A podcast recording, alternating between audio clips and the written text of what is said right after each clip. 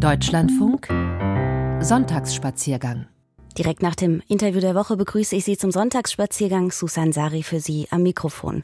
Wir reisen heute vielleicht passend nach den Worten unseres Beauftragten der Bundesregierung für Ostdeutschland mit dem DDR-Kultauto. Zuvor geht es aber mit dem Nobelpreisträger Mahfouz durch Kairo. Wir nehmen außerdem unter die Lupe, was es mit dem sogenannten SPD-Reiseservice auf sich hat. Wir reisen dann weiter nach Venedig, etwas abseits der touristischen Routen und es geht nach Dharamsala in Indien, vielleicht auch um Kraft zu schöpfen. Wir starten aber musikalisch mit dem preisgekrönten Quartett Marsar, die gerade in diesem Jahr ein neues Album rausgebracht haben. Beit. Beit, ein arabischer Begriff für Haus oder Zuhause, ein Wort, das einerseits jeder Mensch in sich definieren kann und gleichzeitig ist Zuhause aber auch vielleicht etwas, was die Geborgenheit und Nahbarkeit in Musik erzeugen kann. Das neue Album von Massar lädt ein in deutsch-libanesische Einflüsse, ein hochkarätiges Jazzquartett und dazu die unverkennbare intensive Stimme des Sängers und deutsch-libanesischen Poeten Rabi Laoud. Es heißt in dem Titel Nabat. Wenn ich mein Haus verlasse und auf die Straße gehe, küsst die Sonne mein Gesicht. Verwundert bin ich. Das Leben pulsiert immer noch in meinem Herzen, ein Herzschlag. Ich frage mich, ob wir uns von Herz zu Herz verbinden können. Das Gewicht der Erde zerrt an ihren Gesichtern. Nimm ihre Gesichter in die Hände, nimm das Gewicht der Vorfahren weg. Ihre Gesichter, ihre Wangen sind schwer. Unsere Namen haben keine Bedeutung. Was machen Namen mit uns? Schau. Immer wenn wir vergessen, wer hinter der Sprache ist, vermehrt sich der Schmerz. Schau, wie wir vergessen, dass der Mensch jeden Tag weiter wächst.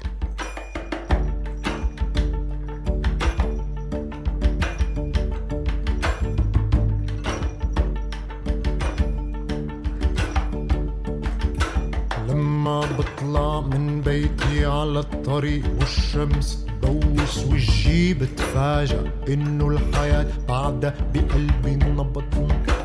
بجرب احكيكم اسألكم إذا فينا نتواصل من قلب لقلب. لقلب شدوا وجوهن تقل الأرض شدوا وجوهن تقل الأرض.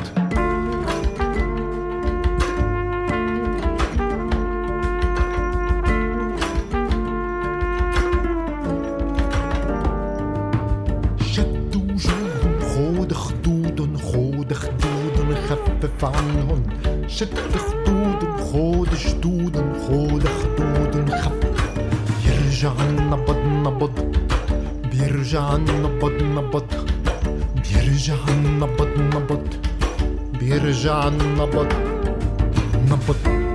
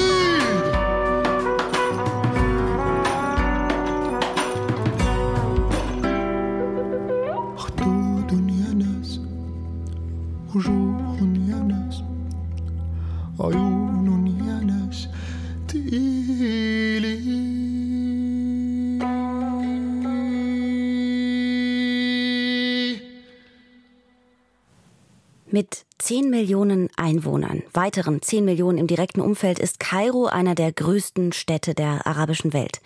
Der Schriftsteller Naguib Mahfouz, der 1988 den Literaturnobelpreis erhielt, hat in zahlreichen Romanen das ganz besondere Lebensgefühl seiner Heimatstadt beschrieben.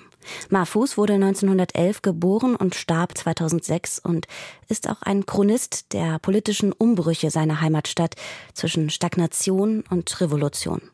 Wolfgang Martin Hamdorf hat sich auf seine Spuren begeben. Vom Stadtteil Samalek auf der Nilinsel über das ehemals moderne Stadtzentrum bis in die Altstadt.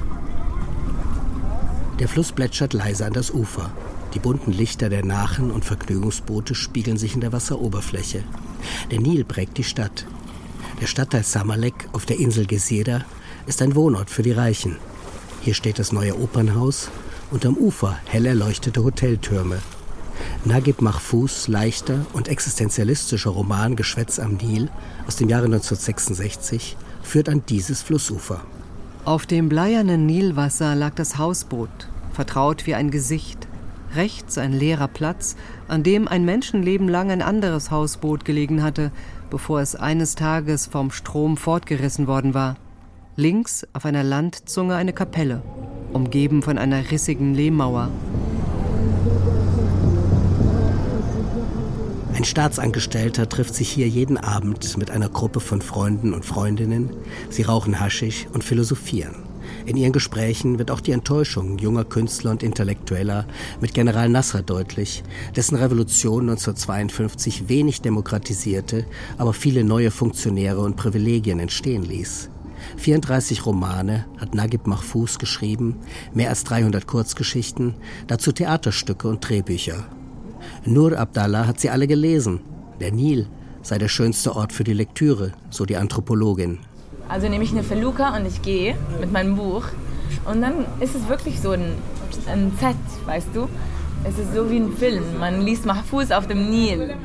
Für den Regisseur Samir Nasser, Sohn eines ägyptischen Vaters und einer deutschen Mutter, ist die Welt Naguib Mahfouz immer noch in Kairo präsent. Das ist präsent in der Architektur, es ist aber auch präsent in den Menschen. Also ich glaube, dass Naguib Mahfouz natürlich äh, Viertel beschrieben hat, zum Beispiel wenn wir sagen Hausboot am Nil, die Hausboote sind gerade jetzt entfernt worden. Das war eine Riesengeschichte und die Bewohner mussten ausziehen, die haben sich lange gewehrt und der Staat will einfach diese Hausboote nicht mehr. Das habe mit einer Tradition der Stadtzerstörung zu tun, die in den 1960er Jahren begann. Die alte Architektur verschwand, als modern und kosmopolitisch wurden sterile Wolkenkratzer aus Glas, Stahl und Beton empfunden, wie sie auch in Dubai oder Singapur stehen könnten. Das alte Kairo, was auch kosmopolitisch war und was einfach sehr viele Einflüsse auch vereint hat, was ja ein Teil der Genialität auch dieser Stadt ist, das wird seit vielen Jahren zerstört.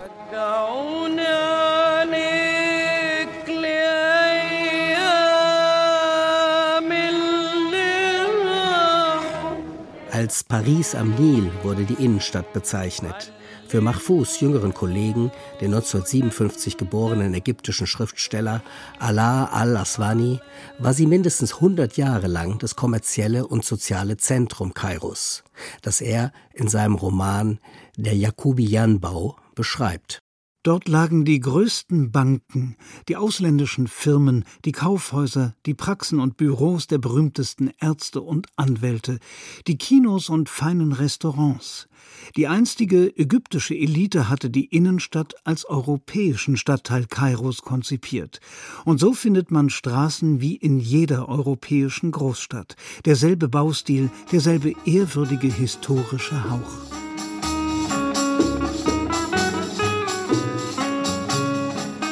Aber die Downtown verfiel. Die Eleganz verlagerte sich auf die Nilinsel und luxuriöse und komfortable Vororte. Nicht nur die Geschäftswelt, auch die Kultur zog weg.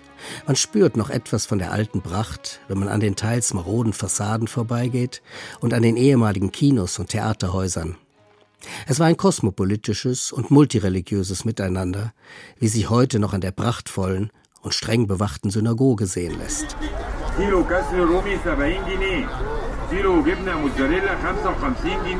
Am Rande des einst mondänen Geschäftsviertels liegt ein großer Straßenmarkt.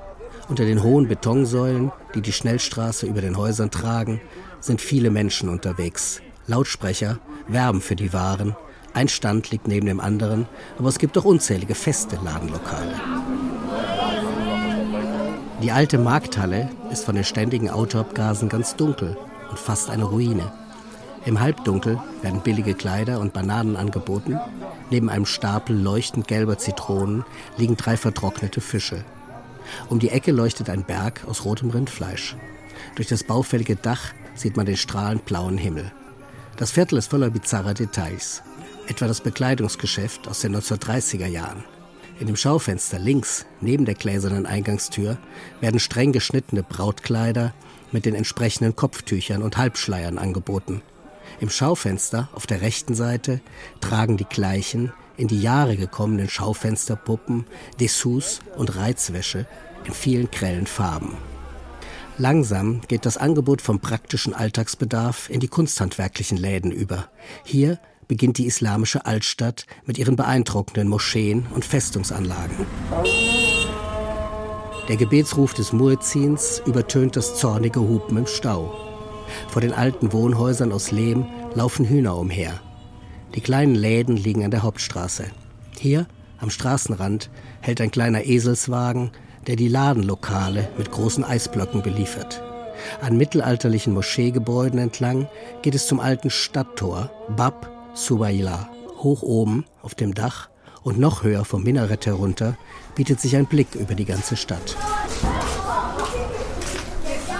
Hier in den Gassen im labyrinthartigen Bazarviertel ist man mitten in der Welt des Nagib Mahfouz.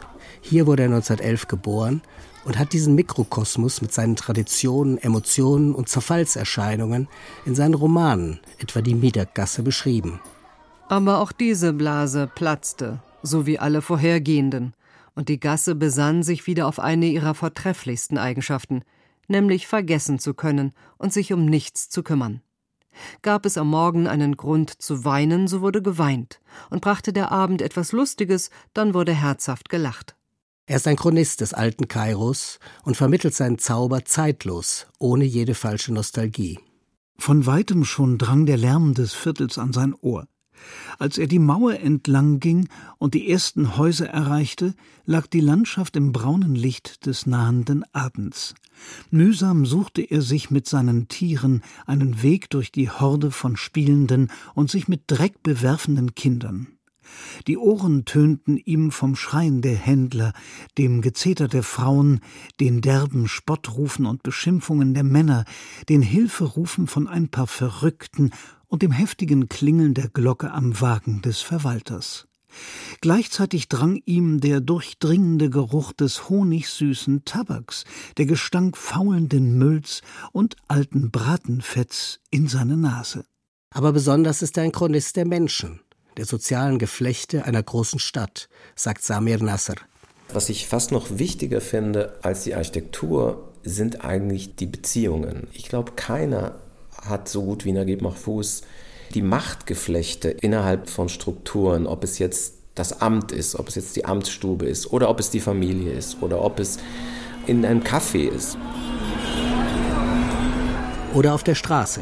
Außerhalb der engen Gassen hat man den Eindruck eines dauernden Verkehrskollapses. Je weniger sich bewegt, umso lauter wird das Konzert unzähliger Autohupen. Mittendrin stehen Pferdewagen, Fußgänger jeden Alters schlängeln sich durch die Autos, denn man kommt am besten zu Fuß durch die Stadt. In einer Stadt fast ohne Zebrastreifen und Fußgängerampel funktioniert alles über Blickkontakt und fast unsichtbare Handzeichen. Für die Anthropologin Nur Abdallah gehört das zum Wesen der Stadt. In Kairo kommst du an, es gibt Chaos, aber du kannst immer reinspazieren.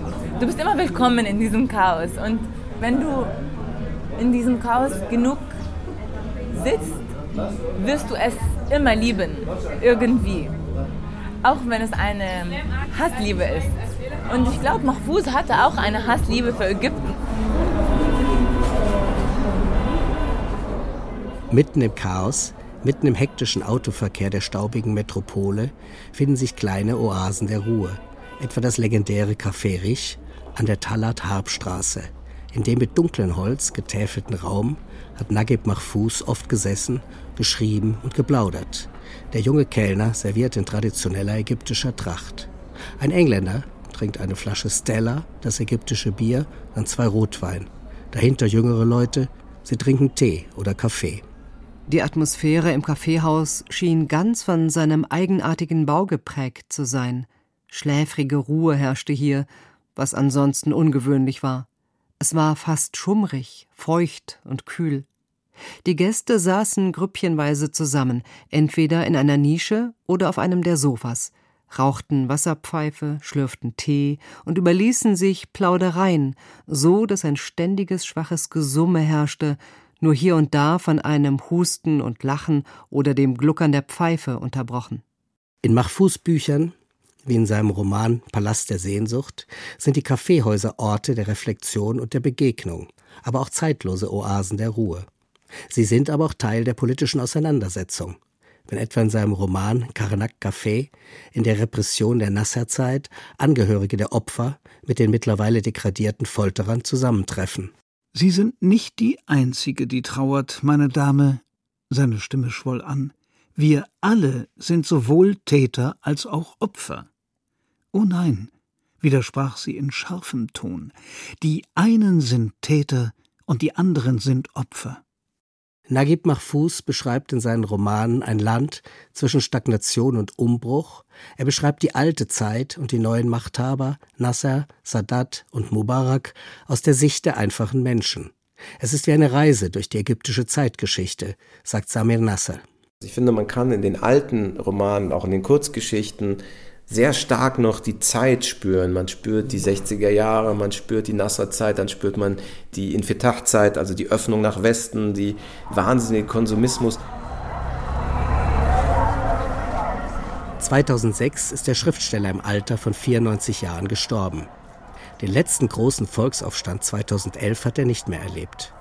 Der Tahrirplatz ist besonders bekannt durch ein rosafarbenes, neoklassizistisches Gebäude aus dem 19. Jahrhundert, das Ägyptische Nationalmuseum. Eine Rumpelkammer der alten Hochkultur witzeln die Kritiker.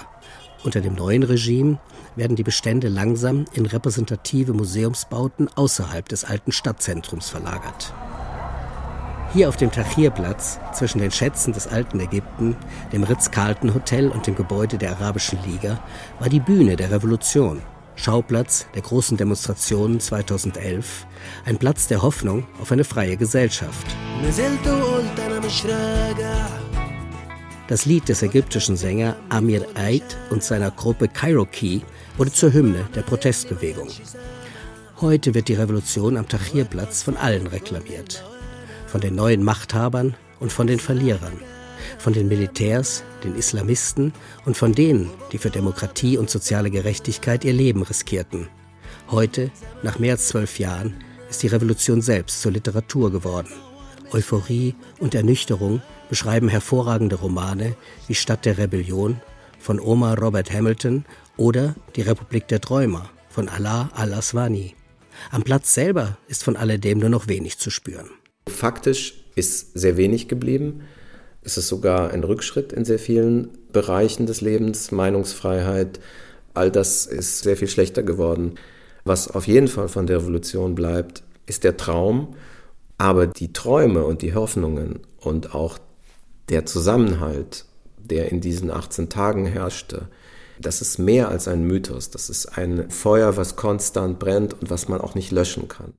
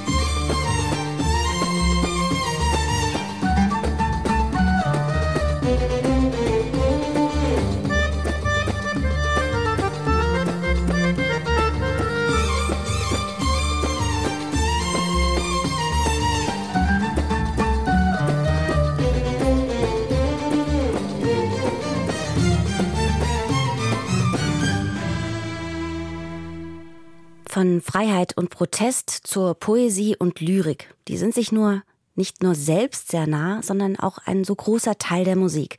Und auch die marokkanische Sängerin Um verbindet ihre Gedichte mit ihrer Musik. Sie singt in Nia. Bittersüß werde ich geduldig sein. Das Leben ist ein Geschenk, ein Schatz, aber endlich. Und die Zeit vergeht und ich kann nicht genug bekommen. Wenn unsere Tage ihren Glanz verlieren würden, ich würde sie umpflanzen und gießen, würde für meine Liebsten einen Palast aus Lehm bauen, wir werden zusammen tanzen, wie die Sonne und der Mond. Und im Morgengrauen werde ich sagen, du bist es.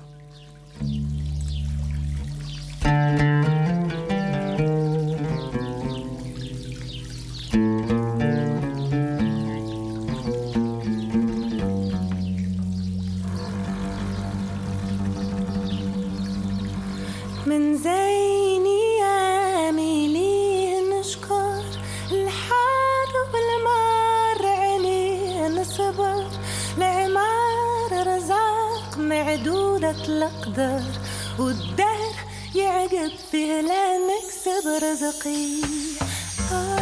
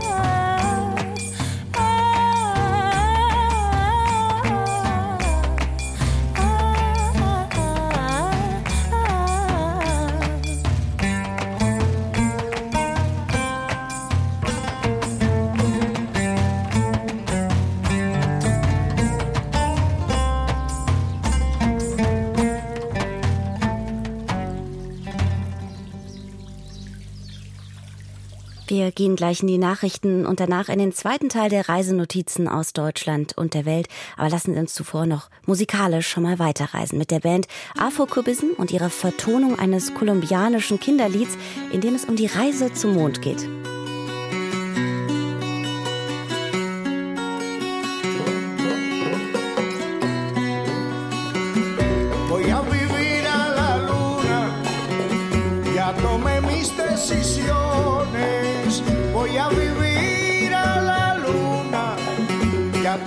mis decisiones.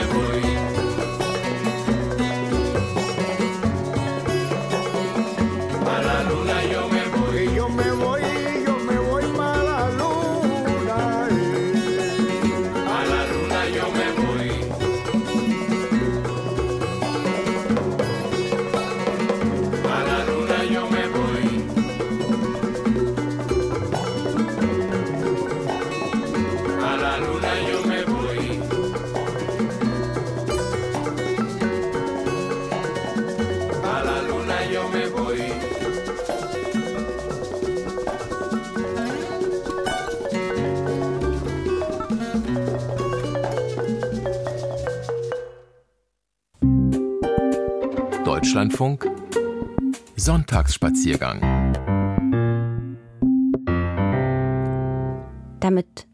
Damit begrüße ich Sie zum zweiten Teil der Reisenotizen und Musik aus Deutschland und der Welt. Susan Sari immer noch für Sie am Mikrofon. Im zweiten Teil reisen wir nach Dharamsala in Indien, wagen eine Reise mit einem Original DDR-Trabi, vielleicht sogar bis nach Neapel auf vier Rädern und machen uns auf mit der Frage, was es denn mit dem SPD-Reiseservice so auf sich hat. Zunächst geht es aber nach Venedig. Venedig, Kulturstadt und jeher einer der beliebtesten Ziele Europas. Eine Stadt, die so viel an Kultur, Geschichte und Vegetation bietet. Natürlich eindrucksvoll alleine schon, weil Venedig einst auf mehr als auf mehr als 100 kleinen Inseln in einer Adria-Lagune erbaut wurde und nach wie vor Orte mit ihren kleinen Kanälen verbindet. Dazu Karneval, ein großer Hauch Romantik in den Gassen und natürlich bietet Venedig aber auch noch mehr als Tourismus, volle Kanäle und Karneval. Mein Kollege Andreas Stopp, den Sie ja hier normalerweise in seiner Rolle der Leitung der Reisejournale und als Moderator hören, der war gerade in Venedig und ich konnte ihn bereits fragen, ob Venedig nach wie vor für so viele ein Sehnsuchtsort ist. Ja, doch, auf jeden Fall. Also das merkt man schon daran, dass das internationale Publikum aus allen Erdteilen der Welt nach Venedig äh, strömt. Man muss diese Stadt einfach mal gesehen haben.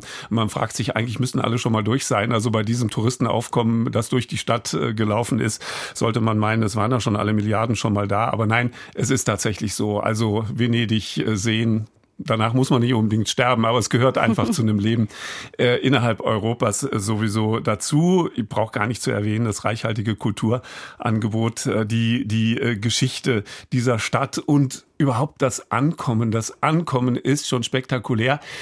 Man kann mit dem Zug fahren, man kommt dann äh, sozusagen schon mitten ins Herz rein, aber man kann auch fliegen und das sei einfach mal äh, gestattet, es so zu sagen, denn die Touristen aus Übersee, die machen das so und es ist eigentlich äh, spektakulär, dass der Flieger schon sehr, sehr tief im Grunde über die Lagune fliegt und man meint, naja, ob er die Landebahn trifft, aber er trifft sie und man ist praktisch schon mitten in Venedig, nämlich direkt am Wasser und wenn es gut geht, fährt man dann auch mit dem Boot in die Stadt. Ja, und bestimmt eindrucksvoll, das auch mit dem Flugzeug direkt zu sehen. Trotzdem Venedig als einer der bekanntesten Städte, die man in Europa besichtigen, die man sehen kann. Würden Sie sagen, dass das nach wie vor genauso überlaufen ist, wie es das vielleicht in den letzten Jahren war? Ja, also es kommt äh, natürlich auf die Jahreszeit an. Jetzt ist es schon überlaufen seit ein paar Wochen, weil die Ferien ja schon im Grunde in den Startlöchern äh, stehen. Wenn man die Chance hat, im Frühjahr oder im Herbst äh, zu fahren, dann sollte man das tun. Es ist insgesamt wesentlich ruhiger und man, man kommt dazu sich. Jetzt müsste man fast sagen, in diesem Monat, wo, wo eine Schlange von Menschen steht, da drehen sie besser um und kommen dann eben im Herbst eventuell mal wieder. Mir ist es so gegangen, wollte eigentlich mit dem, mit dem Schiff, mit dem Vaporetto nach Burano auf die Nachbarinsel fahren, aber es waren solche Menschenmengen, dass sie kanalisiert werden mussten mit Drängelgittern und äh, dann sollte man also ausweichen, es sei denn, man hat die Standfestigkeit, das also durchzuziehen. Es gibt diese, hm, diese Geheimtipps, dazu gehört auch Burano, also ist jetzt nicht unbekannt, aber sonst wie ähnlich wie Murano als Glasinsel und ähm, es gibt zum Beispiel einen Geheimtipp, ich verrate den jetzt, der mhm. heißt Aqua Alta. Das ist ähm, eigentlich eine Bibliothek, ein Buchladen. Und ähm, der besteht darin, so steht es in den Führern, dass äh, der Mensch, der das erfunden hat, hat die ganzen Bücher, und es sind Tausende und Abertausende, ähm, dass er sie in Boote gelegt hat. Weil wenn dann mal Hochwasser ist in Venedig, dann hat er seine Bücher trocken, weil die Boote dann schwimmen oder auch in Badewannen. Das ist ein Geheimtipp und ich kann es Ihnen gleich sagen, lassen Sie es. Denn Warum? das weiß jeder. Jeder Japaner, jeder Chinese weiß das. Es, man wird mit im Einbahnstraßenverkehr durch diesen Buchladen Aqualter ähm, gepfercht und es ist kein Vergnügen mehr, obwohl die Bücher klasse sind. Aber wenn ich mir das so vorstelle, Schlangen überall, auf der einen Seite dann auch diese ähm, spannende ähm, Bibliothek auf der anderen Seite. Trotzdem, wenn ich an Venedig denke, denke ich auch an Markusplatz, an Rialtobrücke. Ich denke dann auch an Schlangen. Was sind denn tatsächlich Orte, die Sie uns mitgeben würden, die vielleicht nicht auf den ersten Blick Venedig ausmachen? Ja, also wenn ich an Venedig denke, dann denke ich an den Lido, denn dort kann man schwimmen gehen. Es ist ja interessant, diese Stadt im Wasser. Man hat keine Chance, ins Wasser reinzukommen. Glücklicherweise fällt man auch nicht rein. Aber der Lido, das ist eben dieser vorgelagerte, schmale Landstreifen, den man eben von Venedig aus dann mit dem, mit dem kleinen Schiff erreichen kann. Kennen viele. Äh, die ähm, Biennale findet dort statt und die Filmfestspiele, da sind die großen Kästen dieser alten Hotels. Und man hat eben auf der dem Meer zugewandten Seite dann tatsächlich Strand mit dem veritablen Meer. Da kann man schwimmen gehen. Das machen die Italiener auch sehr, sehr gerne. Also in Reihe und Glied sind da hunderte hunderte Schirmen und Liege, Liegen auf, ähm, aufbereitet und äh, da kommt man rein und es ist so gar nicht Venedig auf der einen Seite, aber es ist vor der Haustür von Venedig und gehört zu Venedig, dieser Lido und viele Einheimischen, äh, wenn äh, die ähm, Touristen dann weg sind, die gehen dann einfach zum Vergnügen und sagen, jetzt gehe ich noch eine Runde schwimmen und dann kann ich meinen Tag gut abschließen. Wäre jetzt für mich als jemand, der diese Stadt noch nicht sehen durfte, gar nicht die erste Assoziation gewesen, aber schön, dass es das dort auch noch gibt. Eben sehr viel Geschichte und gleichzeitig auch sehr viele Menschen, die sich diese Stadt anschauen. Und natürlich denkt man dann, dass die erste Transportmöglichkeit ja, über das Wasser verläuft in der Stadt? Oder wie haben Sie sich da fortbewegt? Ja, das ist ja das Geniale, weswegen es jeder sehen möchte und auch sehen äh, muss. Das sind in erster Linie die Vaporetti. Also ich glaube, ursprünglich sind das kleine Dampfschiffchen gewesen. Sie sind jetzt natürlich äh, mit Diesel betrieben. Übrigens nebenbei. Also es kommt einem dann schon die Idee, wenn man die ganzen Kanäle und von vor allen Dingen den Canale Grande sperren würde und nur noch für Elektrofahrzeuge äh, zulassen würde, was würde sich ändern an der Atmosphäre? Und sehr vieles wahrscheinlich zum Positiven. Es ist ein Gewusel von Wasserfahrzeugen, äh, dass man gar nicht, gar nicht glaubt, dass die klarkommen. Und da trägt keiner eine Schwimmweste, auch die Kinder nicht oder so. Es passiert aber offenbar auch nichts, also keine Gefahr. Die Vaporetti, äh, das ist der ÖPNV, der öffentliche Personennahverkehr. Die kommen tatsächlich ähm, pünktlich, die fahren nach Fahrplan und man springt rein. Und es gibt auch noch Menschen drauf, die sagen, wie die Station heißt und in welche Richtung das Schiff fährt. Und äh, da wäre mein Tipp, jetzt kommen doch wieder dann die Tipps, nehmen Sie sich lieber ein Tagesticket, das kostet 25 Euro. Für zwei Tage direkt 35 Euro. Eine einzelne Fahrt kostet sonst 9,50 Euro. Und wenn man diese 25 Euro da in der Lage ist, opfern zu können, dann kann man den ganzen Tag mit diesen Schiffen äh, hin und her fahren. Und fahren Sie einfach mit der 1 oder 2 durch den Canale Grande. Was Schöneres können Sie nicht erleben, denn da sehen Sie die ganzen Palazzi vom Wasser aus. Das sagt mein Kollege Andreas Stopp, der gerade in Venedig war und nicht nur mit den Vaporetti auf dem Kanal unterwegs war. Lass mir diese Eindrücke kurz sacken, musikalisch mit Musik der Region Il Sogno di Lidea.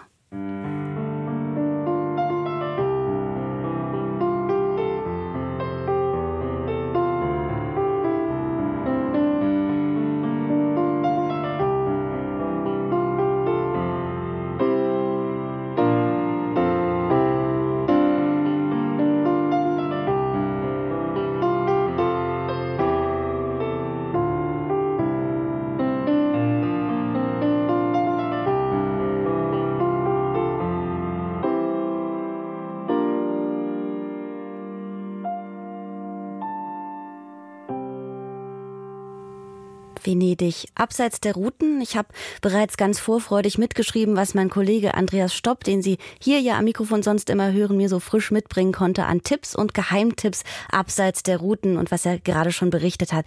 Jetzt war aber auch gerade am 2. Juni in Venedig ein Nationalfeiertag, die Fiesta della Repubblica.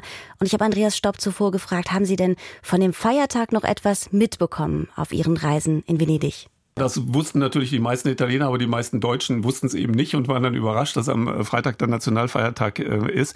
Es war ganz interessant, äh, denn die Italiener laufen, das muss man sagen, zum Beispiel sehr, sehr gerne auf der Insel San Erasmo. Das ist die Gemüseinsel vor Venedig, die also die Stadt Venedig mit Gemüse versorgt. Artischocken, Bohnen, Wein sogar wird dort angebaut.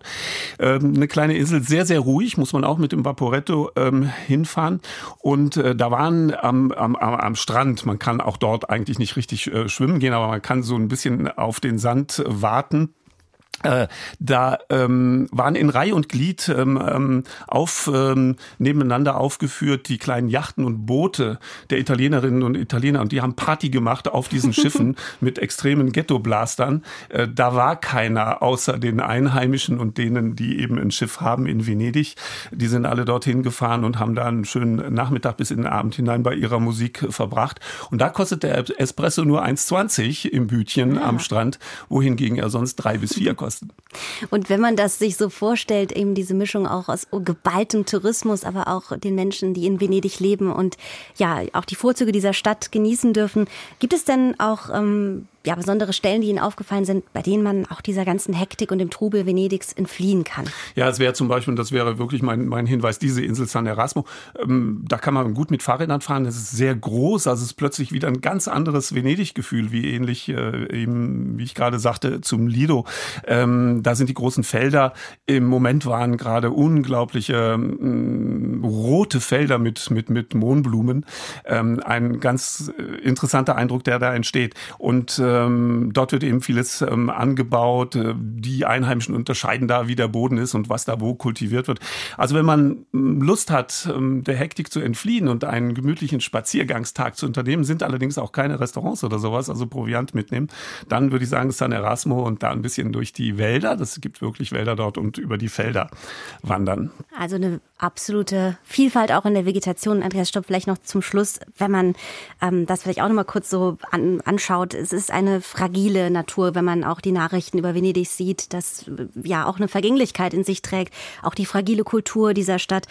Würden Sie sagen, jetzt auch mit eigenen Augen gesehen, sollte man überhaupt noch nach Venedig fahren?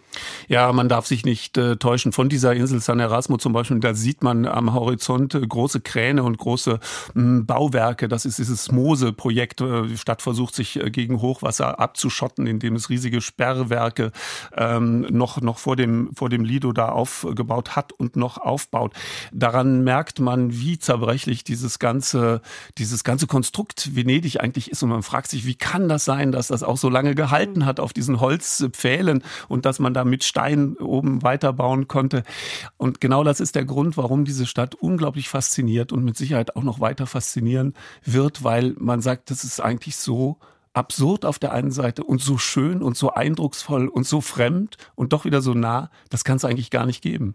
Und genau diese Vielfalt dieser Eindrücke, die nehmen wir genauso mit. Mein Kollege und Leiter der Reisejournale Andreas Stopp war gerade in Venedig und hat uns von Orten in Venedig und um Venedig erzählt, auch abseits der gängigen Routen.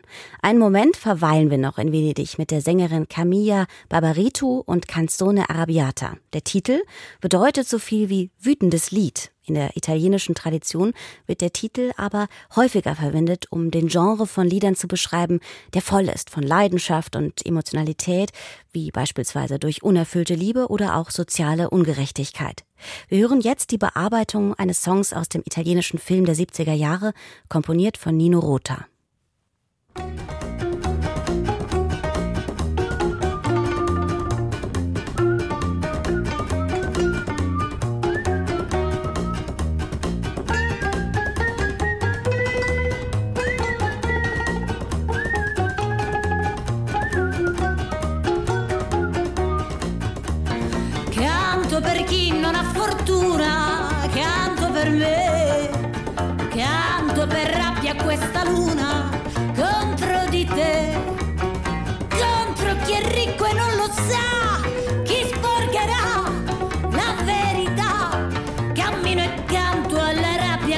Fa.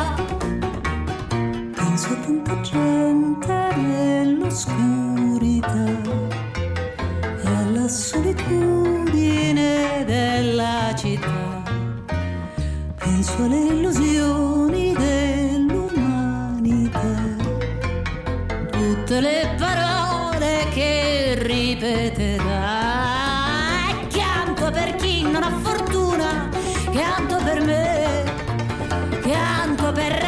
questa luna contro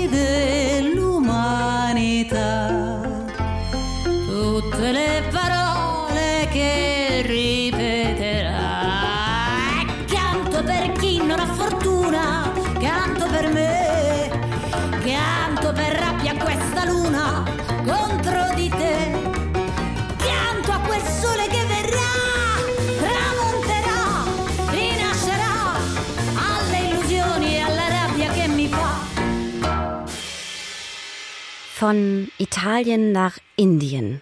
Die Stadt Dharamsala im Nordwesten Indiens ist mit ihrer malerischen Umgebung und ihrer friedlichen Atmosphäre für viele Touristinnen und Touristen zwischen April und Ende Juni ein beliebtes Reiseziel. Auch viele Inderinnen und Inder besuchen die Stadt, die übersetzt Pilgerherberge heißt. Denn hier lebt seit 64 Jahren der Dalai Lama im Exil. Langsam wird die Frage, wer der Nachfolger des Dalai Lama wird, aber immer drängender. Damals wurde das auch schon immer wieder diskutiert und der Dalai Lama ist inzwischen über 88 Jahre alt. Meine Kollegin Pauline Tillmann war für uns dort.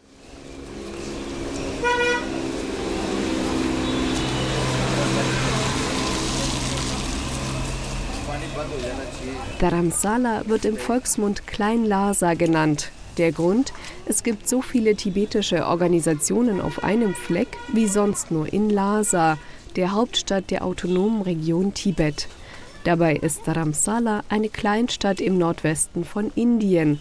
Man könnte sagen, es ist Indien, aber es fühlt sich nicht an wie Indien. Von der Atmosphäre her ist es im Vergleich zu zum Beispiel Delhi oder Rajasthan einfach enorm ruhig und ja, für viele peaceful. Klar hat der, der tibetische Einfluss irgendwie viel mit zu tun und allein schon das tibetische Lachen ist, ist Wahnsinn. Es freut, freut mich jedes Mal wieder. Ansonsten, klar, es ist hauptsächlich eben der Dalai Lama, der diesen Anzugs, der dieses, so wie so ein Magnet für, für viele Westler ist sagt die 19-jährige Jana aus der Nähe von München. Nach Dharamsala kam sie nicht aufgrund des Dalai Lama, eigentlich wollte sie einen Yogakurs machen, aber dann wurde sie krank. Magen-Darm-Probleme. Damit geht es ihr wie wohl fast allen Westeuropäern in Indien, und doch versucht sie, das Beste daraus zu machen. Gerade mache ich einen, einen Workshop und lerne Makramee. Das ist eine Knüpftechnik, mit der Edelsteine an Ketten oder Armbändern befestigt werden. Das ist ganz nett, weil es ist eine lockere Atmosphäre. Ich kann in dem, in dem Shop sitzen, kommen und gehen, wann ich will und lernen, was ich möchte. Und habe dann schon ein paar nette Weihnachtsgeschenke für daheim. In Dharamsala trifft man Touristen wie Jana, aber zu gleichen Teilen auch Inder und Tibeter. Die Touristen kommen vor allem aufgrund von Tenzin Gyatso, seiner Heiligkeit, dem 14. Dalai Lama. Ende der 50er Jahre ist er aus Tibet geflohen und hat hier Zuflucht gefunden. Deshalb heißt Dharamsala übersetzt auch Pilgerherberge. Fünf bis sechs Mal im Jahr gibt der Dalai Lama sogenannte Unterweisungen, zu denen sich jeder anmelden kann. Die Anmeldegebühr beträgt umgerechnet zwei Euro. Allerdings ist der Andrang groß. Ob man also einen Blick auf das geistige Oberhaupt der Tibeter erhascht, ist keinesfalls garantiert.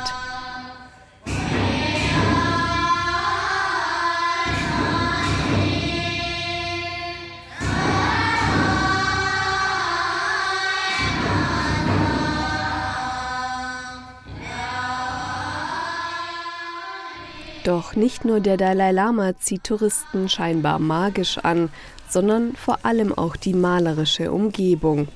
Eine Stadt mitten in den Bergen, ringsum saftig grüne Wälder. Die Luft ist viel besser als in den meisten anderen indischen Städten und die Menschen sind aufgrund der vielen Ausländer scheinbar offener und zugänglicher. Doch, auch wenn die Grundstimmung in Dharamsala ausgesprochen friedlich ist, die 19-jährige Jana meint, Frauen sollten besonders aufmerksam sein, wenn sie alleine durch Indien reisen.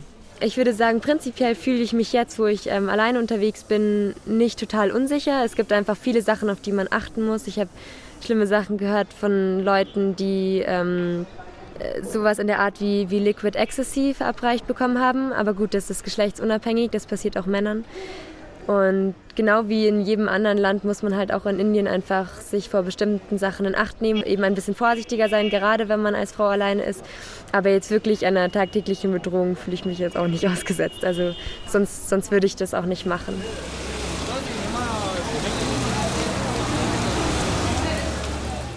Im oberen Teil von Dharamsala, Mekleodganj genannt, leben die meisten Touristen. Auf 1800 Meter reihen sich Supermärkte an Restaurants, Hotels, Massagestudios, Souvenirshops, Internetläden und Imbissbuden. Die eine Straße führt nach oben, die andere Straße, die sogenannte Tempelstraße Richtung Dalai Lama Tempel, führt wieder nach unten. Gewendet wird auf dem Hauptplatz, dem Main Square. Dort treffe ich Tenzin Zündü. Er ist Aktivist und Schriftsteller und zeigt mir das älteste Gebäude von Dharamsala, erbaut 1860. It's shut today because of Sunday. Es ist heute geschlossen, weil Sonntag ist. Aber man findet hier immer noch richtig alte Sachen aus dem Jahr 1940 und 50. Zum Beispiel Kekse, Brillen, Porzellangefäße, Zahnpasta. Und man kann sich das wie in einem Museum anschauen. Im vorderen Bereich werden Zeitungen verkauft. 1848 wurde Dharamsala von England annektiert. Die Briten haben hier eine Garnison errichtet. MacLeod hieß der damalige Offizier. Ganj bedeutet einfach Platz oder Stelle. Auf dem Weg durch die Stadt wird Tenzin Zündü immer wieder angesprochen. Mehr als 20 Jahre Freiheitskampf haben ihn bekannt gemacht. Außerdem fällt er auf. Nicht unbedingt durch seine Größe, aber durch ein breites rotes Band im pechschwarzen Haar.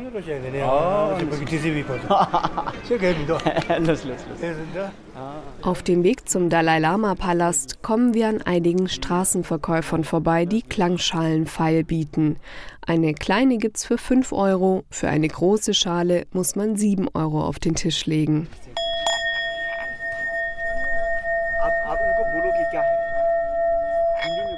Die Klangschalen sollen bei der Meditation helfen, erklärt mir Tenzin Zündü, der ein bisschen aussieht wie Johnny Depp.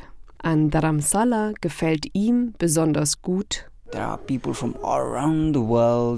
es ist kosmopolitisch, denn du triffst Menschen aus der ganzen Welt. Allein wenn man in der Innenstadt entlang flaniert, begegnen dir 20 verschiedene Nationen und genauso viele unterschiedliche Sprachen. Es gibt Wechselstuben mit allen erdenklichen Währungen und man kann alles Mögliche essen. Unter anderem Französisch, es gibt sogar eine deutsche Bäckerei, Koreanisch und Japanisch. Japanese food. Die Touristensaison beginnt im April und geht bis Juni. Direkt im Anschluss folgt der zweimonatige Monsun, den man unbedingt meiden sollte. Denn zu dieser Zeit, also im Juli und August, ist es überall feucht, matschig und dreckig.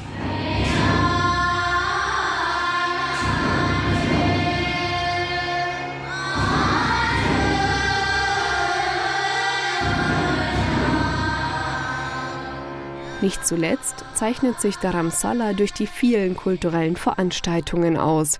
Jeden Tag gibt es entweder eine Lesung oder eine Podiumsdiskussion, Kundgebung, Kinovorführung, Kunstperformance oder einen Tanzabend, oft zum Thema Tibet. Denn es gibt wohl keinen anderen Ort auf der Welt, an dem man sich so sehr dem Kampf für ein freies Tibet verschrieben hat. That freedom cannot be won by killing Chinese nor can you buy freedom with a lot of money. Freiheit bekommen wir nicht, indem wir sie uns erkaufen oder Chinesen töten. Freiheit bekommen wir nur dann, wenn wir uns durch Bildung ermächtigen. Und neben der Bildung brauchen wir spirituelle Stärke, um diese Arbeit auch dann fortzuführen, wenn sie uns besonders schwer fällt. Denn gerade dann müssen wir stark sein. Als Kind hat mich das immer inspiriert, dass ich irgendwann ein Freiheitskämpfer werde mit dieser besonderen Art von Stärke. Und so schreibt Tenzin Zündü Gedichte auf Englisch, um seine spirituelle Stärke zu kanalisieren. Meist kommen ihm die Gedanken dafür bei den Gesprächen auf der Straße oder bei Veranstaltungen. Und so ist Dharamsala Klein Lhasa wie ein großer Brunnen, aus dem scheinbar jeder Ruhe, Kraft und vor allem Inspiration schöpfen kann.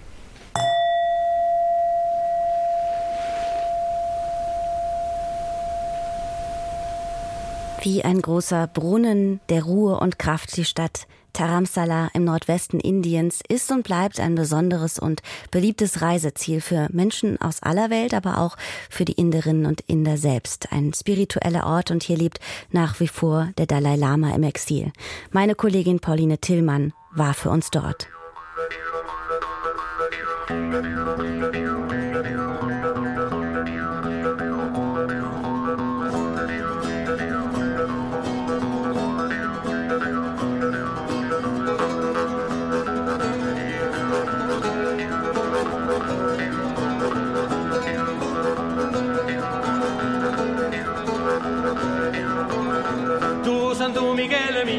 mente cuore mia, che sto fuoco vita, amore della luce chiudo sola. Santo Ciro porticese, ramma solo, nu tornese, ramma beve, ramma gna, casino che campa fa.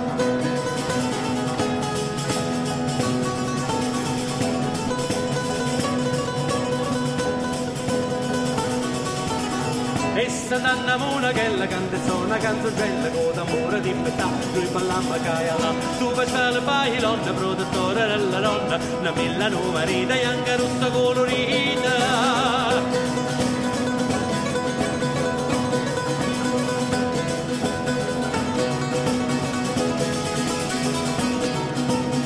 E Santa Maria Maretta mi fa scendere a stulietta, Sant'Antonio da sorrente, balla come ballone. Sant'Ostino produttore, caffè da danzatore, Sant'Andrea danzo mattina, allo suono violina.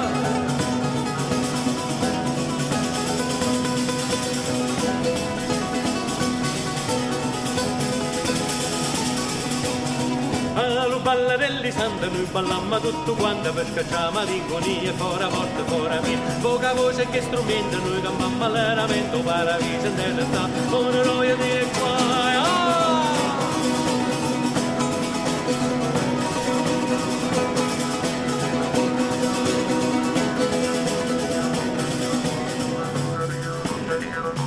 Thank you.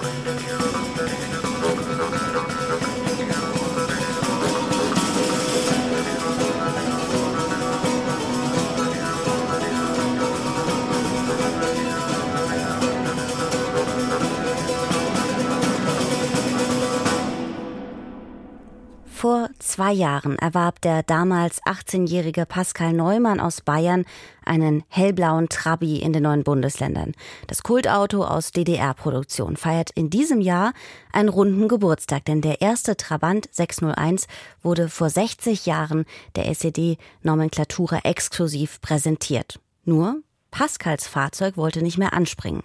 So musste er es mit dem Anhänger abholen, um es in der heimischen Autowerkstatt nahe Rosenheim wieder fahrtüchtig zu machen. Dann ging es erstmal mit seinem Freund Vitus Humpel in den Norden Deutschlands. Hier machte sie jemand auf dem Film Go Trabi Go aufmerksam, den sie sich wieder zu Hause in Bayern bei einem Streamingdienst anschauten. Und dann waren sie so begeistert, dass darauf eine verrückte Idee geboren wurde. Neapel sehen und sterben. Was das letztendlich genau hieß, mein Kollege Rocco Tide traf die beiden jungen Männer und ihre beiden Freundinnen am Golf von Neapel.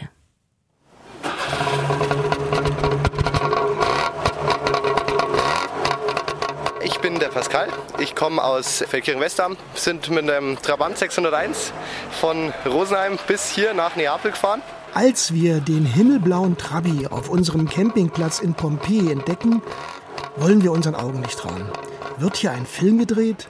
Wie kommt man mit einem über 40 Jahre alten Pappauto aus DDR-Zeiten nach Süditalien? Angefangen hat alles mit einem Moped, wie Pascal erklärt. Wir haben eigentlich nicht so groß Verwandtschaft im Osten. Meine Oma hat sich vor vielen Jahren eingebildet, dass sie eine Simson-Schwalbe haben will. Die wurde dann so halbert hergerichtet, aber nie wirklich gefahren, bis ich irgendwann auf die Idee gekommen bin, mir die herzurichten. Und so kam das eine zum anderen und irgendwann habe ich mir einen Trabi gekauft und den selber restauriert und sind zu viert hier nach Neapel gefahren. Vier Jugendliche im Alter von 19 bis 21 Jahren reisen vom bayerischen Alpenvorland nach Süditalien. Mit einem Trabant, heute eine Kultmarke, die vor fast 60 Jahren in Serienproduktion ging. Das klingt unglaublich. Auf die Idee kam Pascal mit einem Freund 2022. Wir sind letztes Jahr schon mal zu zweit an die Nordsee gefahren. Das hat uns so getaugt, dass wir gesagt haben, jetzt fahren wir nach Neapel. Vor sechs Jahrzehnten, Anfang 1963, wurde der Trabant 601 aus Anlass eines SED-Parteitages erstmals der Öffentlichkeit präsentiert. Ein gutes Jahr später, im Juni 1964, begann die Serienfertigung im VEB Sachsenring Automobilwerke Zwickau. Mit einem Leergewicht von knapp über 600 Kilo und dem 0,6 Liter Ottomotor mit 17 bis 19 kW Leistung war das Auto, auf das viele 15 Jahre und länger warten mussten, das meistverkaufte Fahrzeug im Osten Deutschlands. Die günstigste Variante kostete ab 8500 Ostmark. auf dem Schwarzmarkt oft das Doppelte. Gab es für die jungen Menschen aus Bayern auf der über 1100 Kilometer langen Reise keine Probleme mit dem Oldtimer? Ziemlich pannenfrei. Wir sind gut durchgekommen. Kleinere Sachen, eine Radkappe ist geschmolzen zum Beispiel, weil wir Berge runtergefahren sind und die Bremsen so heiß geworden sind. Aber sonst alles im grünen Bereich. Gemessen an der Motorleistung hat ein Trabi einen recht hohen Verbrauch. Und so einfach an eine Tankstelle fahren und einmal volltanken bitten, das geht auch nicht. Ja, mit dem Tanken, ich muss halt jedes Mal mischen an der Tankstelle. Wir tanken im Schnitt so immer 17, 20 Liter. Ich habe 5 Liter Zweitaktöl dabei. Nur nicht jede oder jeder, der einen Trabi sein eigen nennt, kommt auf die Idee, damit die Alpen zu überqueren und dann über die Toskana via Rom bis an den Golf von Napoli zu reisen. Auf die Idee von der Reise sind wir sozusagen gekommen. Es gibt den Film Go Trabi Go. Und da sind sie auch von Bitterfeld, nähe Leipzig, nach Neapel gefahren, direkt nach der Wende. Das war 1991, als diese deutsche Filmkomödie mit Wolfgang Stumpf, Claudia Schmutzler und Marie Gruber in den Hauptrollen und Dieter Hildebrand, Ottfried Fischer, Dieter Krebs und Konstantin Wecker in den Nebenrollen über die Leinwand lief. Zu dieser Zeit waren Pascal und seine Mitreisenden noch gar nicht geboren. Aber der Film scheint bis heute seine Wirkung zu haben. Da haben wir gesagt, wir müssen auch mal nach Neapel fahren, so ganz getreu dem Film. Haben auch diesen Schriftzug am Heck, Neapel sehen und sterben, das Goethe-Zitat. Und da war auch so ein hellblauer Trabi, wie wir ihn haben. Und das haben wir uns als Vorbild genommen. Vedi Napoli e poi muori. Neapel sehen und sterben ist im Deutschen zum geflügelten Wort geworden und ein Ausdruck heller Begeisterung für die Entdeckung von etwas besonders Schönem.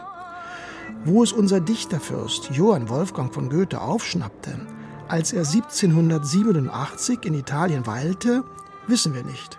Er schreibt dazu, Neapel ist ein Paradies. Jedermann lebt in einer Art von trunkener Selbstvergessenheit. Mir geht es ebenso. Ich erkenne mich kaum. Ich scheine mir ein ganz anderer Mensch. Unsere bayerischen Trappi-Enthusiasten kamen auch viel schneller voran als die Reisenden im 18. und 19. Jahrhundert. Damals brauchte man Monate, um mit der Kutsche von Deutschland in den Süden Italiens zu reisen.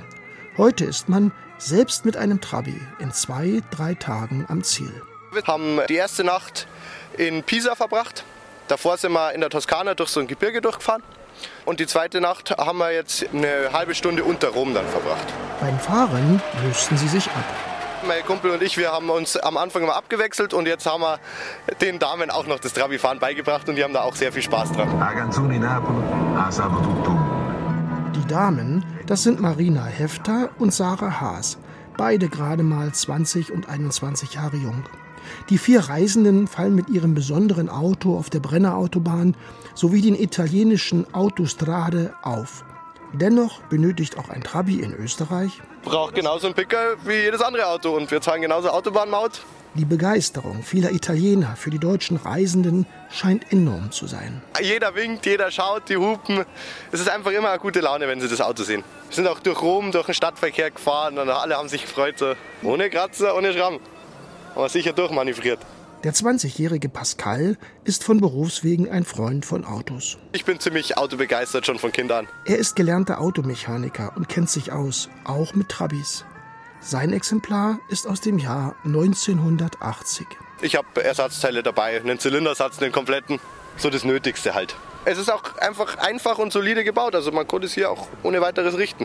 Sein Freund und Beifahrer ist von Beruf zwar gelernter Metzger, aber auch er kennt sich mit Technik aus. Ich bin der Fittus. Wir haben da zu viert mit dem Trabi auf Neapel gefahren und gesagt, das ziehen wir durch. Aber wir haben doch eine Landmaschinenwerkstatt, von dem her bin ich auch nicht ganz fremd. Wie hat der jüngste des Reisequartetts, der 19-jährige Vitus, die Reise nach Neapel erlebt? Mei, der Tacho hört bei 120 auf. Ich glaube, im Schein steht irgendwas von 100. Wenn man ohne Dachbox reist, schafft man es mit der Nadel bis zur Fernlichtkontrolle. Wenn es bergab geht, Verbrauch, ich glaube, dass wir ungefähr bei 9 Liter haben, da momentan über den Daumen. Ganz auf Sicherheit wollten die jungen Leute nicht verzichten. Hinten haben wir Gurte nachgerüstet, Sicherheitsbeckengurte und Kopfstützen, weil wir gesagt haben, für die Strecke braucht es das fast. Einfach wie noch an der Ampel einer drauf rumpelt, dass halt nichts fällt.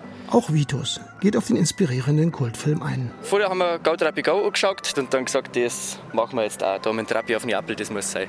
Auch die beiden Trabi-Fahrerinnen und Freundinnen der beiden Sarah und Marina, zwei Studentinnen, schildern ihre Erlebnisse sehr bildhaft. Die Radkappen sind runtergefallen, die sind total durchgebrannt. Dann hat alles geracht hier vorne, wo wir Berg raufgefahren sind wegen dem Bremsen.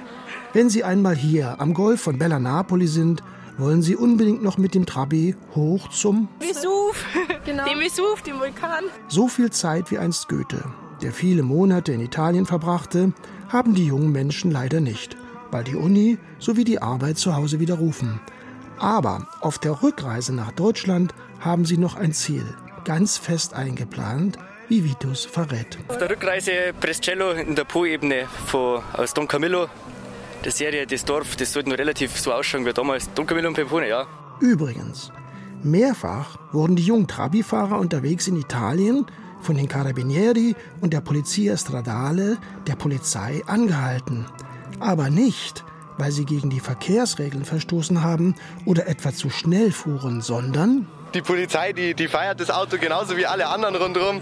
Die winken, hupen. Wir haben schon jetzt zwei Polizisten gehabt, wo angehalten sind und gefragt haben, ob sie ein Foto machen können mit uns. Also total nett bis jetzt.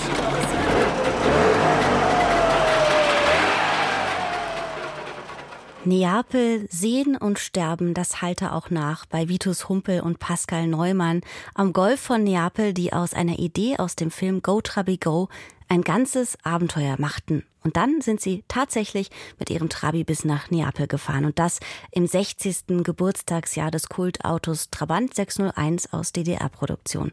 Rocco Tide hat die beiden Abenteurer in Neapel getroffen.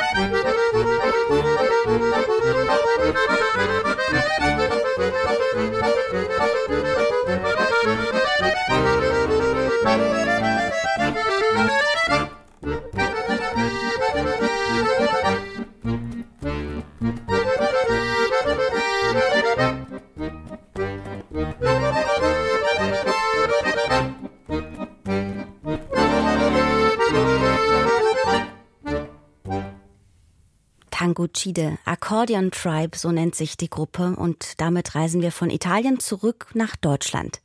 Was könnte es auf sich haben mit dem SPD-Reiseservice? Schon seit Ende der 80er Jahre, darf man sagen, bietet dieser Reiseservice Touren an. Reisetouren für Mitglieder und Freundinnen und Freunde der SPD. Ein ganzes Unternehmen mit rund 10 Millionen Euro Umsatz und mehr als 15 Mitarbeitern mit dem Ziel der Erholungs- und Informationsreisen für Mitglieder und Freundinnen und Freunde der Partei. Gemeinsam haben sie Touren, haben die, gemeinsam haben die Touren nicht nur das Klientel, sondern vor allen Dingen auch Erholung und Information. Das kann dann mal eine Pauschalreise sein, aber genauso auch ein Städtetrip bis hin zur Kreuzfahrt. Wie sich dieser Reiseservice in den letzten Jahrzehnten verändert und weiterentwickelt hat, das erzählt uns Klaus Deuse. So viel Ehrlichkeit muss sein. Dass es in dieser Regierungskoalition knirschen und krachen würde, das war ja wohl abzusehen. Doch kaum ist der eine Streit innerhalb der Ampel vom Tisch, steht schon der nächste Ärger ins Haus. Da hilft es auch nicht, wenn sich das Kabinett zur Klausur hinter den dicken Mauern von Schloss Meseberg verschanzt und trotzdem keinen Nenner findet oder sich der Koalitionsausschuss die Nächte im Kanzleramt um die Ohren schlägt. Was die Ampel braucht, um in ruhige Fahrwasser zu kommen, das ist schlicht ein passendes Umfeld für Verhandlungen, bei denen niemand abspringen oder von Bord gehen kann. Das ist auch Bundeskanzler Olaf Scholz durchaus bewusst. Das ist eine akute Krise, da muss man akut handeln. Mit den geeigneten Maßnahmen versteht sich. Um die Spitzenpolitiker der Ampelparteien auf Kurs zu bringen, bietet sich in dieser Hinsicht ein touristisches Unternehmen der besonderen Art an. Und zwar der SPD Reiseservice. Dieser parteieigene Reiseservice hat beispielsweise eine Kreuzfahrt im Programm, die in die kalten Gewässer von Grönland und Kanada führt. Bei den Temperaturen geht garantiert niemand freiwillig auf hoher See von Bord. Bord. Und wenn es ganz heikle Themen zu verhackstücken gibt, dann käme die exklusive Adria Yachtkreuzfahrt in Betracht. Laut Ankündigung erkunden die Teilnehmer dabei die Inselwelt jenseits der Megaliner. Der Clou an dieser Kreuzfahrt, auf eine Yacht passen maximal 36 Gäste. Da bliebe der Koalitionsausschuss der Ampel doch mal unter sich und könnte erst dann das Schiff verlassen, wenn man sich geeinigt hat. Wie wichtig eine ansprechende Atmosphäre für politische Verhandlungen ist, das weiß auch FDP-Chef Christian Lindner. Das sind dicke Bretter, die man da bohrt. Neben Kreuzfahrten auf offener See offeriert der SPD-Reiseservice auch etliche Flusskreuzfahrten und fährt damit sozusagen zweigleisig. Oder wie es Olaf Scholz zutreffend formulieren würde. Ich habe einmal bei anderer Gelegenheit gesagt, die Maßnahmen, die wir ergreifen, sind ein Wumms. Man kann sagen, das ist hier ein Doppelwumms. Flusskreuzfahrten, die beispielsweise von Berlin nach Bremen führen und dabei an so markanten Metropolen wie Wolfsburg, Braunschweig und Minden für einen Bummel vor Anker gehen. Bei diversen Flusskreuzfahrten besteht für die Teilnehmer außerdem die Möglichkeit, bestimmte Leistungen zuzubuchen. So etwa auf der zehntägigen Tour von Regensburg nach Trier in Gestalt eines Getränkepaketes in Höhe von 135 Euro. Anregende Getränke können auf politischer Ebene sowohl zu Höhenflügen führen, allerdings auch krachende Abstürze auslösen. Wie auch immer, der SPD-Reiseservice zeigt sich für jede Art von Knatsch innerhalb der Ampel mit seinem Programm gewappnet. Schon das Motto spricht Bände, denn das lautet diese Gemeinschaft steht allen Gleichgesinnten offen. SozialdemokratInnen fragen nicht, woher jemand kommt. Prägnanter kann man die Grundlage für das Zustandekommen der Ampel einfach nicht auf den Punkt bringen. Und damit der Laden nicht auseinanderfliegt, ist für jede Ampelpartei etwas dabei, nicht nur auf See, sondern selbstverständlich auch an Land. Zum Beispiel ein Aufenthalt auf dem Weingut Aglioni in San Miniato. Und wo liegt das? In der wunderschönen Toskana, also dort, wo Christian Lindner ursprünglich seine Franka Lehfeld heiraten wollte, bevor es das Paar vor den Traualter auf Sylt verschlug. Dementsprechend fällt die Reaktion aus. Das ist ja toll. Freue ich mich. Viele Grüße. Bei einem Preis von 74 Euro pro Nacht pro Person könnte es sich Christian Lindner sogar leisten, seine Ehefrau als Begleitperson mitzunehmen. Das Weingut Aglioni wäre im Prinzip auch das ideale Pflaster, um Differenzen der FDP mit den Grünen in entspannter Umgebung zu besprechen und womöglich auch beizulegen. Das können wir Solche Dinge können wir. Was dann die SPD erfreut zur Kenntnis nehmen dürfte. Immerhin hat ja der SPD-Reiseservice dieses kleine Ort entdeckt, in dem sich gerade die grünen Pudel wohlfühlen müssten. Schließlich wirbt dieses Weingut in der Toskana mit Slow Food, Nachhaltigkeit sowie Entschleunigung und Kredenz beim viergängigen Abendessen ausschließlich Bioprodukte. Mehr können Ampelpartner von einem SPD-Reiseunternehmen wahrlich nicht erwarten. Zum Abschluss mal im Ernst. Buchen können diese Angebote selbstverständlich auch Wähler von CDU und CSU. Das hat sich der SPD-Reiseservice mit seinem Motto Sozialdemokratinnen fragen nicht, woher jemand kommt, allerdings selbst eingebrockt. Der SPD-Reiseservice mit Reisetouren für Mitglieder und Freundinnen und Freunde der SPD und von deren Weiterentwicklung erzählte uns Klaus Deuser.